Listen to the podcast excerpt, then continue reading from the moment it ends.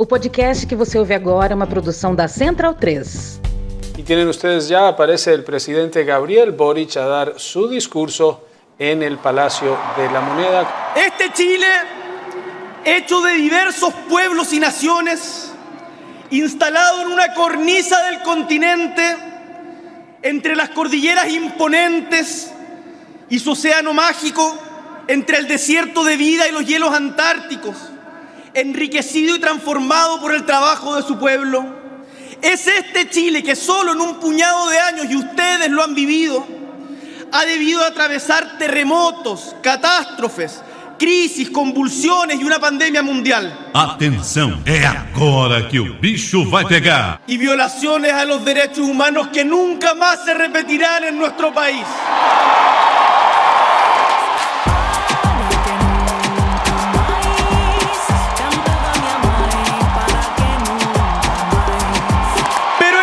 Siempre, siempre nos sacudimos el polvo, nos secamos las lágrimas, ensayamos juntos una sonrisa, nos arremangamos y seguimos. Chilenas y chilenos, siempre seguimos. ¡Bora! A few moments later. Pero estas paredes también han sido testigos del horror de un pasado de violencia y opresión que no hemos olvidado y no olvidaremos. Por donde hablamos hoy, ayer entraban cohetes. Y eso nunca más se puede volver a repetir en nuestra historia. A few moments later. En nuestra América Latina, porque somos profundamente latinoamericanos y basta de mirar con distancia a nuestros países vecinos, somos profundamente latinoamericanos. Y un saludo a nuestros pueblos hermanos.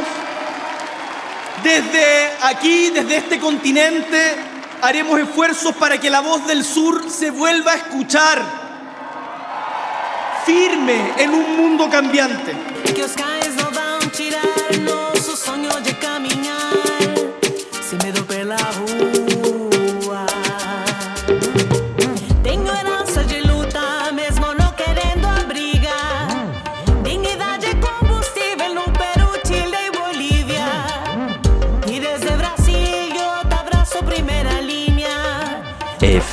Moments later. como pronosticara hace casi 50 años Salvador Allende, estamos de nuevo, compatriotas, abriendo las grandes alamedas por donde pase el hombre libre, el hombre y la mujer libre, para construir una sociedad mejor. Seguimos, ¡viva Chile!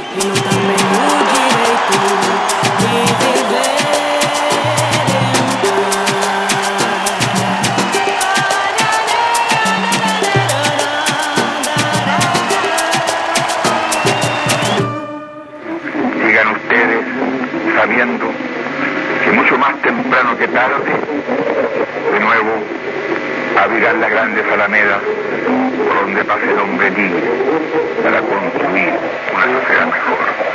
¡Viva Chile! ¡Viva el pueblo! ¡Vivan los trabajadores!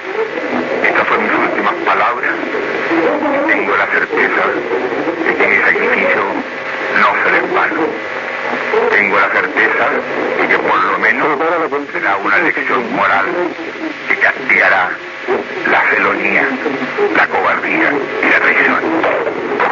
Então, bundão é o Pinochet.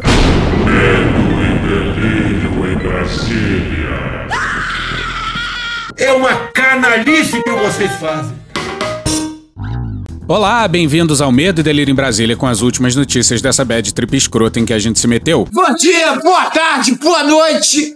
Por enquanto. Eu sou o Cristiano Botafogo e o Medo e Delírio em Brasília, medo e delírio em Brasília.wordpress.com é escrito por Pedro Daltro. Esse é o episódio dias 1169 e 1170. Ah, é? Foda-se. E presumindo que não vai ter impeachment, se tudo der certo, faltam 291 dias pro fim do governo Bolsonaro. no rabo, gente. Ó, como o cara é grosso. Bora passar raiva? Bora. ¡Bora! Bora!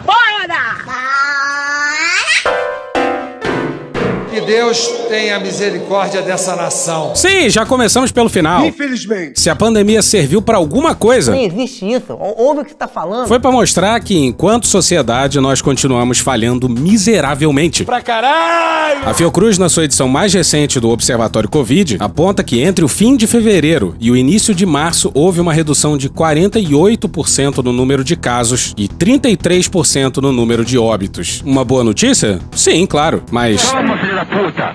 Toma! Fevereiro teve sete dias com mais de mil mortes. Vão ficar chorando até quando? Sim, uma semana morrendo mais de mil por dia. Daí, lamento. Em fevereiro foram 22 mil mortes. Ah, ô, cara, quem fala de eu não tô com medo, tá vendo? Ainda teve os feriados do carnaval no fim do mês, que aumentam a subnotificação. Eu, Johnny Bravo, ganhou, porra. E repara na insanidade. Eu não tô doido, não. Bora pro Thiago Pereira na Rede Brasil Atual no dia 11. A instituição destaca ainda que os países que têm maiores parcelas da população com dose de reforço se saíram melhor nessa última onda. Contudo, no Brasil, apenas 31,2% da população já tomou a terceira dose. É o gol da Alemanha. Como repórter, porra!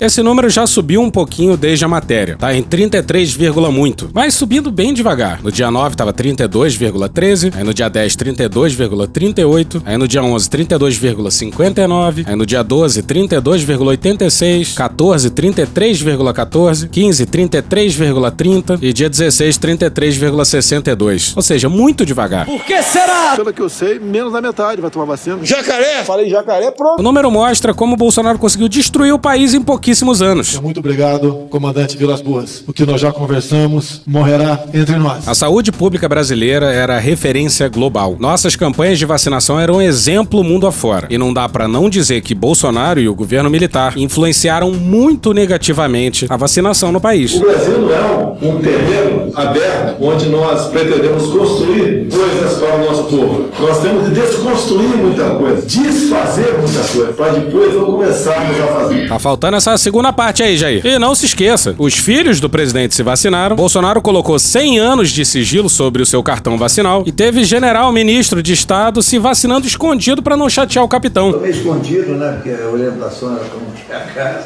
mas vazou. Não tem vergonha, não. Eu, é, eu tornei, vou ser sincero, pô, eu como qualquer ser humano, eu quero viver, pô. E se a ciência e a medicina tá dizendo que é a vacina, né, Guedes? Quem sou eu para me contrapor?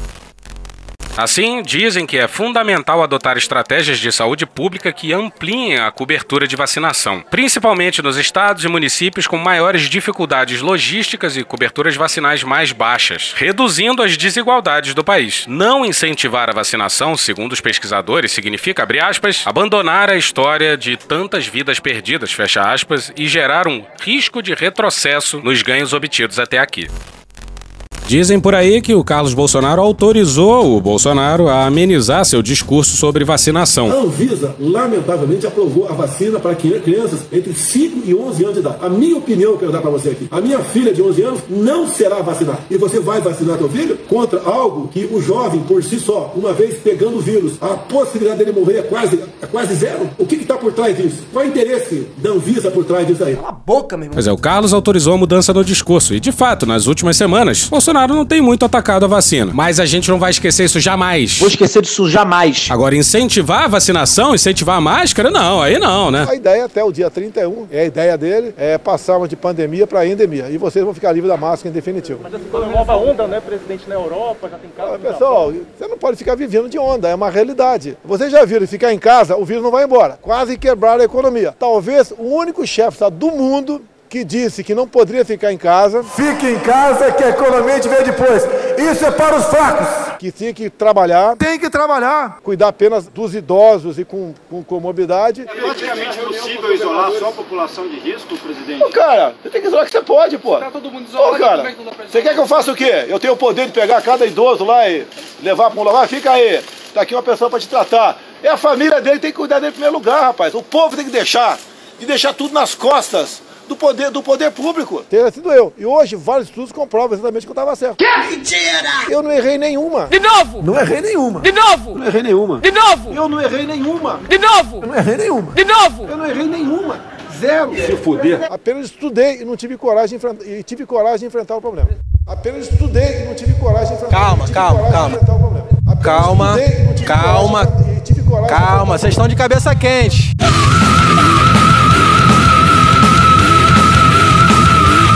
Porra. É ou não é, no mínimo, sociopata? Olha aí as 12 características de um sociopata: não se importar com o sentimento dos outros, raramente ser capaz de empatia, ignorar regras sociais e normas legais, desconhecer o sentimento de culpa e colocar a culpa nos outros, não aceitar punição ou não aprender com ela, ter problemas para aceitar crítica e não fazer autocrítica, dificuldade para construir relacionamentos duradouros, baixíssimo nível de paciência, busca o poder e o prazer a qualquer custo, não se incomoda em mentir, falta de senso para o perigo e comportamento antissocial. Não aguento mais.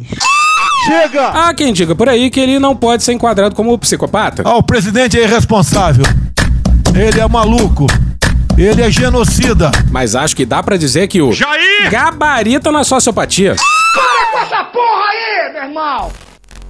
Boletim da Fiocruz destaca que a cidade do Rio de Janeiro ainda está em situação alerta crítico, com 87% dos seus leitos UTI Covid-19 ocupados para adultos. Outras quatro capitais ainda estão em alerta intermediário: Salvador, 61%, Vitória, 67%, Goiânia, 73%, Porto Alegre, 65%. Santa Catarina também está em alerta intermediário, com 79% dos leitos ocupados. As demais unidades da federação estão fora da zona de alerta.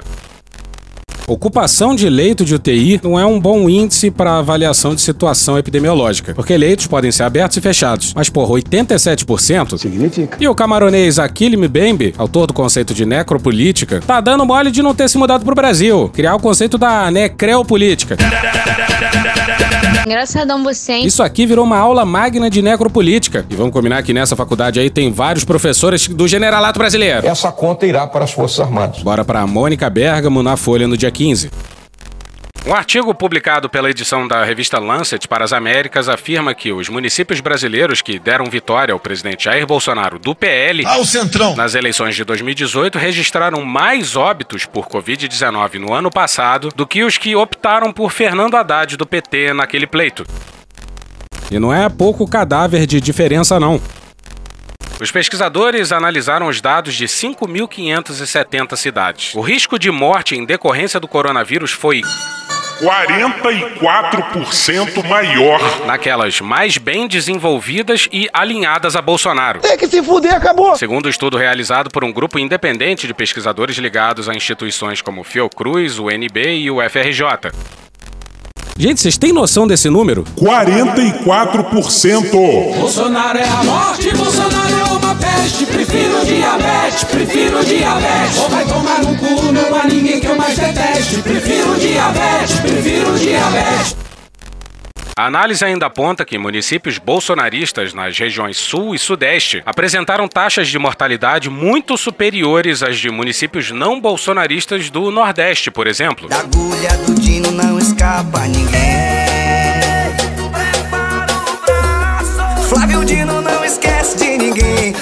Vacina bebê, vacina neném. Vacina bebê, vacina neném. Abre aspas, a principal diferença foi o voto em Bolsonaro. Fecha aspas, sustenta Cristóvão Barcelos, geógrafo e pesquisador em saúde pública da Fiocruz e um dos autores do artigo. E tem gente pensando em votar no Bolsonaro em 2022. Mas se isso aí que foi citado, que vai continuar sendo citado a seguir, não for suficiente para essa pessoa votar em qualquer um contra o Bolsonaro esse ano, é caso perdido. Meu Deus, a gente vai cansando, sabe? Uma das comparações feitas foi entre as cidades de Crato, no Ceará, e de Sarapiranga, no Rio Grande do Sul, ambas consideradas grandes e de IDH médio. Enquanto a primeira registrou uma taxa de 110 mortes a cada 100 mil habitantes, a segunda teve um índice de 360 óbitos por 100 mil habitantes. Se a gente comparar municípios médios com IDH alto, aqueles que são bolsonaristas têm quase o dobro da taxa de mortalidade por Covid-19, em comparação a outros municípios de igual estatura. Fecha aspas, afirma Cristóvão Barcelos. Devemos sim voltar à normalidade. Essa marca protege bulhufas. Bulhufas. É outra farsa que tem pela frente. Eu não vou tomar vacina.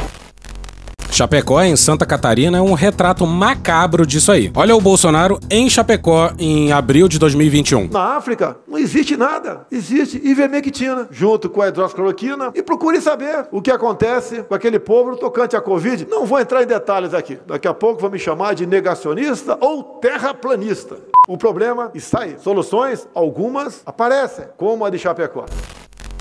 Considerado um município médio com bom IDH e bons serviços de saúde, a cidade mantinha em 2020 um número de óbitos inferior à média nacional. Com a posse do aliado de Bolsonaro, o nosso João Rodrigues, o prefeito João Rodrigues, do PSD, João Rodrigues foi transferido para Brasília, onde vai cumprir pena de cinco anos e três meses em regime semiaberto.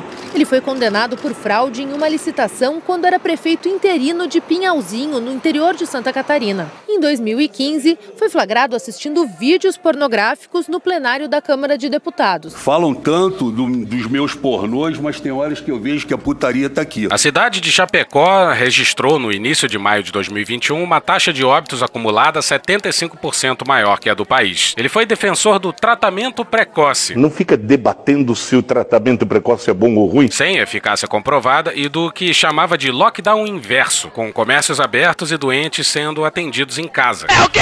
Que porra é essa? Sabe quem defendeu a política de saúde de Chapecó? Isso na CPI da Covid? Ele mesmo, Osmar Terra. Esse ano morreram 780 pessoas no Brasil de H1N1. Provavelmente não vai morrer tanta gente de coronavírus. Ou vai morrer por aí, um número um pouquinho mais, um pouquinho menos. Sei lá, 4 mil, 5 mil, né? pode ser até um pouquinho mais, mas não vai passar disso. Podem escrever isso e me cobrem. Aham. Uma das conclusões do artigo publicado na Lancet é que, com a ausência de uma coordenação nacional pelo governo federal. Segundo o Supremo Tribunal Federal, quem decide são os governadores e prefeitos. Não. No Brasil, o Supremo decidiu que somos concorrentes. Aí, ó. Os municípios passaram a ter um papel central na transmissão de informações sobre a pandemia. E, no caso de cidades de pequeno e médio porte, as palavras de lideranças políticas e empresariais tiveram ainda mais peso. Oi, pessoal. Amanhã vou fazer uma live sobre tratamento preventivo e precoce da Covid-19. Muitas informações para você e para sua família. Não podemos mais cuidar de quem morreu, mas podemos cuidar de quem está vivo. Tome a decisão acertada. Eu me cobro hoje que eu poderia ter salvado a minha mãe, de repente, se eu tivesse feito o preventivo. Será que nós não poderíamos ter feito isso? E agora eu fico me perguntando, e se tivesse feito? Será que eu não estaria viva? Reflita. Abre aspas, nessas cidades há uma espécie de monopólio da comunicação por políticos locais importantes. A palavra do empresário tem um peso maior do que em cidades grandes. Criou-se um ambiente favorável para a sabotagem da ciência, para a circulação de fake news e para colocar em dúvida todo o conhecimento científico. Fecha aspas, afirma Barcelos. Nem, nem, nem que não tem, nem que tem. Ainda segundo os pesquisadores, os efeitos negativos da sabotagem sobre o esforço de contenção da pandemia foram capazes de anular fatores como o alto IDH da população ou a atuação forte do SUS nas regiões. É uma sabotagem verde-oliva de dimensões continentais. As palavras têm peso, as palavras têm significado. As palavras e opiniões de um presidente da República, especialmente um presidente com caráter populista como Jair Bolsonaro, tem muito peso. E o resultado tá aí. As pessoas estão morrendo. As pessoas que não se vacinaram têm uma possibilidade 26 vezes maior de morrer do que aquelas que tomaram as duas doses da vacina no estado de São Paulo. E, obviamente, esses números valem para todo o Brasil. Portanto, é, é, seguro a gente dizer que as palavras do, do presidente não é que ele matou alguém, não é isso. Mas como consequência de suas palavras, muita gente perdeu a vida. Muita gente que muita gente poderia estar viva hoje se Jair Bolsonaro e, seus asseclas tivessem um comportamento mais responsável durante essa pandemia. E estamos caminhando mais lentamente, recentemente, graças a Carl Sagan, aos 700 mil mortos. Isso em dados oficiais, porque cientistas sérios estimam que o dado é ainda maior. E Bolsonaro tinha falado em 800 mortes. O número de pessoas que morreram de H1N1 no ano passado foram na ordem de 800 pessoas. A previsão é não chegar a essa quantidade de óbitos no tocante ao coronavírus. Bolsonaro fez essa previsão, riu de um jornalista quando ele sugeriu que a pandemia poderia chegar a 200 mil mortes. Suas afirmações sobre o vírus e a pandemia foram desmentidas pela melhor ciência disponível e mesmo assim continua afirmando que Eu não errei nenhuma. e a pessoa responsável pela coordenação da resposta do governo federal era o então ministro da Casa Civil. Esse neto bosta, esse braga bosta, esse bosta, neto. Sua sala no palácio é a cena de vários crimes expostos na CPI. Mas sabe-se lá por que diabos ele não foi nem convocado a depor pelos senadores. Ah, me erre. E eram pouquíssimos os senadores que forçavam a convocação do Braga Neto. Dois senadores que batalharam pelo seu depoimento foram o Alessandro Vieira e o nosso delega do coração, o Contarato. Olha o que o Alessandro Vieira falou na época. Em matéria não assinada na Carta Capital, no dia 18 de agosto de 2021, intitulada Senadores têm medo de reação armada se convocarem Braga Neto, diz Vieira. Abre aspas, na CPI tem parlamentares corretos, mas que têm medo de uma reação armada. Quando você chega nesse patamar, talvez você já não tenha democracia. Plena, pelo menos não. Alguns senadores têm receio de motivar uma reação armada com a convocação do Braga Neto. Esse Braga Neto. Porra, civil não pode ter medo dos militares. O governo é civil. Enquanto os civis tiverem medo dos militares, vai ser essa desgraça aí. É o gol da Alemanha. Pesquisas. Bolsonaro não gosta de pesquisa. Ele não acredita em pesquisa. Ele não vê pesquisa. Foda-se. Vamos às pesquisas. Infelizmente. Bom, vamos já a partir da premissa de que quem achava que o Lula ia subir indefinidamente e o Bolsonaro ia derreter pra sempre, subestimou o tamanho do buraco em que a gente tá. Tá errado. Tá muito errado isso. Bora pra matéria não assinada no Estadão no dia 16, intitulada Lula mantém vantagem de dois dígitos sobre Bolsonaro, diz pesquisa Genial Quest. Pesquisa da Genial Quest, divulgada nessa quarta-feira, dia 16, mostra que o ex-presidente Luiz Inácio Lula da Silva mantém liderança nas intenções de voto para a disputa pela presidência da República no primeiro turno. Vamos falar em números aqui, que número não dá como pra gente distorcer. Na pesquisa estimulada, Lula aparece com 44% em um dos cenários testados. O presidente Jair Bolsonaro Eu? permanece na segunda colocação com 26% das intenções de voto, três pontos percentuais a mais do que na última sondagem. Lula tinha 45% no levantamento anterior. Então, o líder das pesquisas, com 50%, tem 50 vezes menos assistindo a live dele do que a live nossa. É uma prova, é concreta que isso é uma farsa. Ah, essa, as pesquisas realmente não batem com a realidade. Yes, science. She blinded me with science. Pois é, mas as pesquisas mostraram 26% de intenções de voto no primeiro turno em Bolsonaro. Isso ainda é gente para um caralho apoiando o pior governo da história. É o pior presidente da história republicana. O Jair Bolsonaro é exatamente o pior presidente que eu conheci. O pior presidente da história. Jair Bolsonaro é apontado pela imprensa internacional como o pior líder do mundo. Ele é o pior presidente da história da República do Brasil. Bolsonaro é o pior presidente da história da República Brasileira. Qual a pior pessoa que já dirigiu o Brasil, Zé? Ah, tá dirigindo ainda. Tá dirigindo ainda. Esse Capitão Corona, Capitão Cloroquina, que é uma aberração. Nós demos muito azar, porque a gente tem o pior presidente da República da nossa história na pandemia, na maior é, crise sanitária em 100 anos. E é impressionante como a realidade não vale de nada. Bolsonaro pode fazer o que quiser e ficar com a base intocada. I have the most loyal people. Did you ever see that? Where I could stand in the middle of Fifth Avenue and shoot somebody and I wouldn't lose any voters, okay? A notícia boa é a estabilização do Lula, o principal rival do Bolsonaro. O ex-juiz Sérgio Moro, do Podemos, e Ciro Gomes, do PDT, aparecem empatados no terceiro lugar, ambos com 7%. Em outro cenário, com a presença de Eduardo Leite, do PSDB, na disputa, Lula tem 45% das intenções de voto, ante 25% de Bolsonaro. Nesse caso, Ciro, com 7%, aparece numericamente à frente de Moro, com 6%.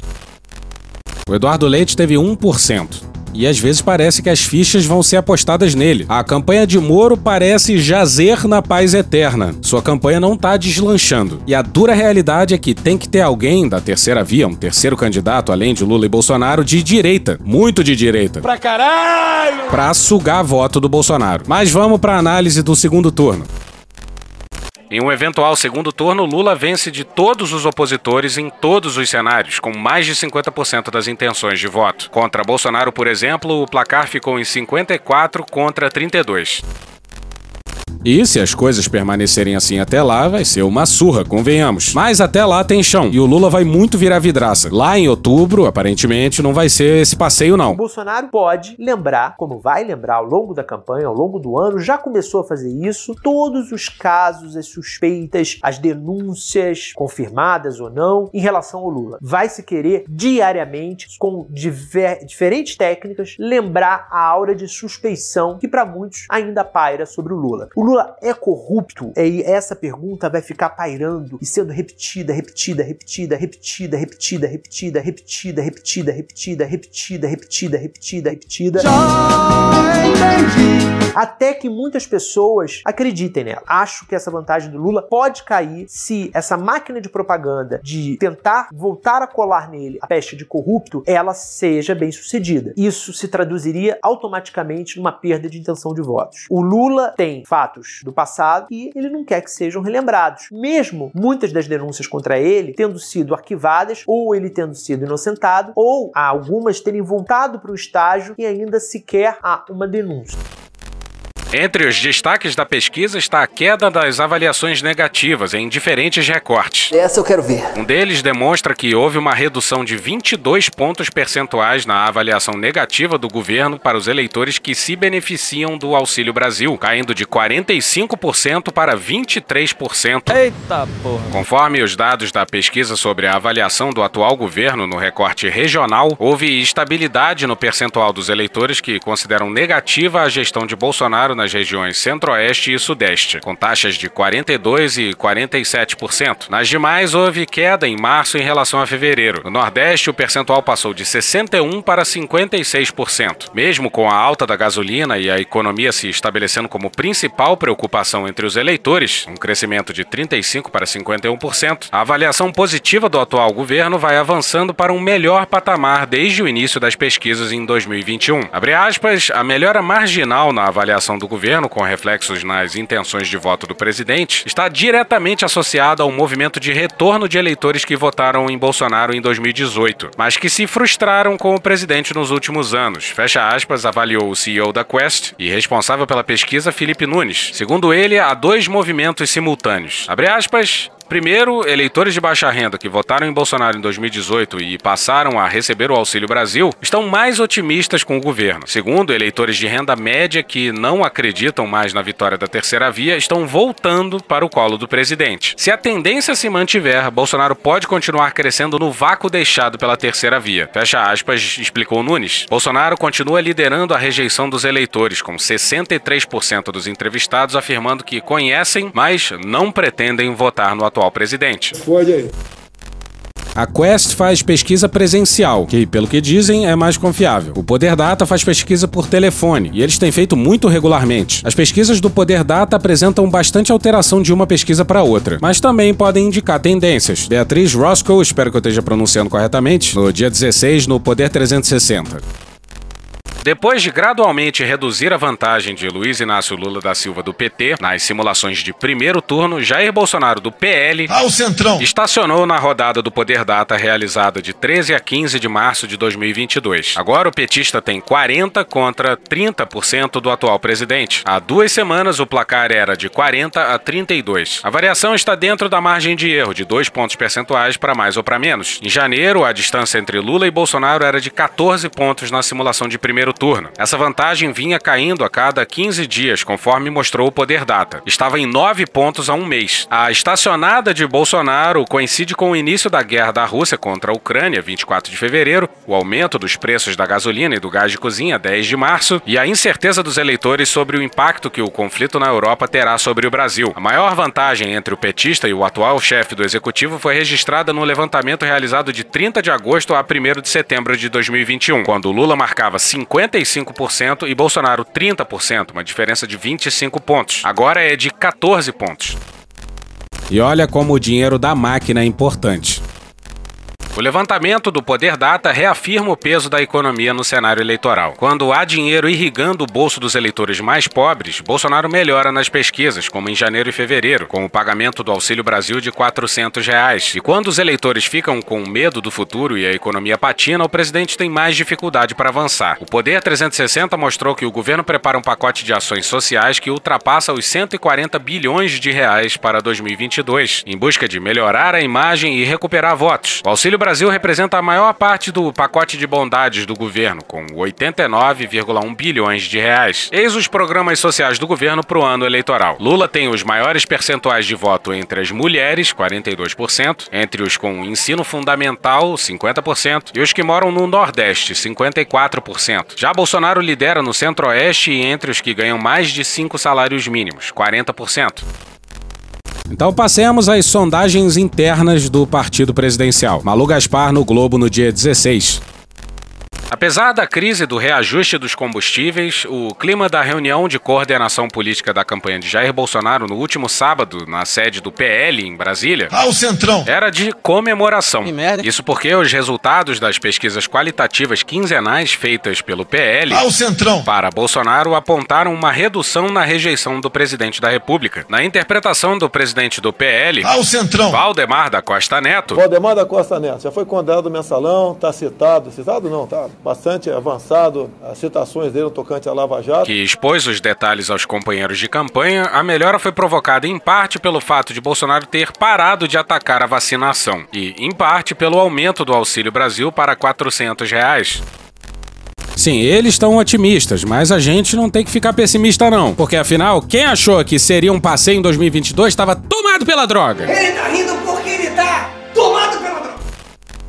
Segundo aliados do presidente que participaram da reunião, foi a primeira vez que as qualitativas mostraram o resultado da mudança de discurso do presidente, pelo que seus auxiliares políticos insistiam muito ao longo dos meses. Para esses aliados, as pesquisas provaram a Bolsonaro a importância da política profissional. Você quer que eu seja aqui um vaselina? Ah, salvo o melhor juízo e beber. Não, é resposta direta. Ah, vai pra puta que eu pariu, porra! Abre aspas, até hoje, as qualitativas dele eram as redes sociais bolsonaristas. E essa pesquisa que eu faço, faço na praia, faço na rua, faço em tudo quanto é lugar. Ele é burro! Yes, science! Agora ele vai dar mais ouvido à política, fecha aspas, diz um dos aliados. Pô, será que o presidente não muda? Eu falo, vem cá, vocês mudaram. Eu, eu achava que ia estar tudo tranquilo. A minha previsão hoje é tranquila. Vai até o último dia, assim.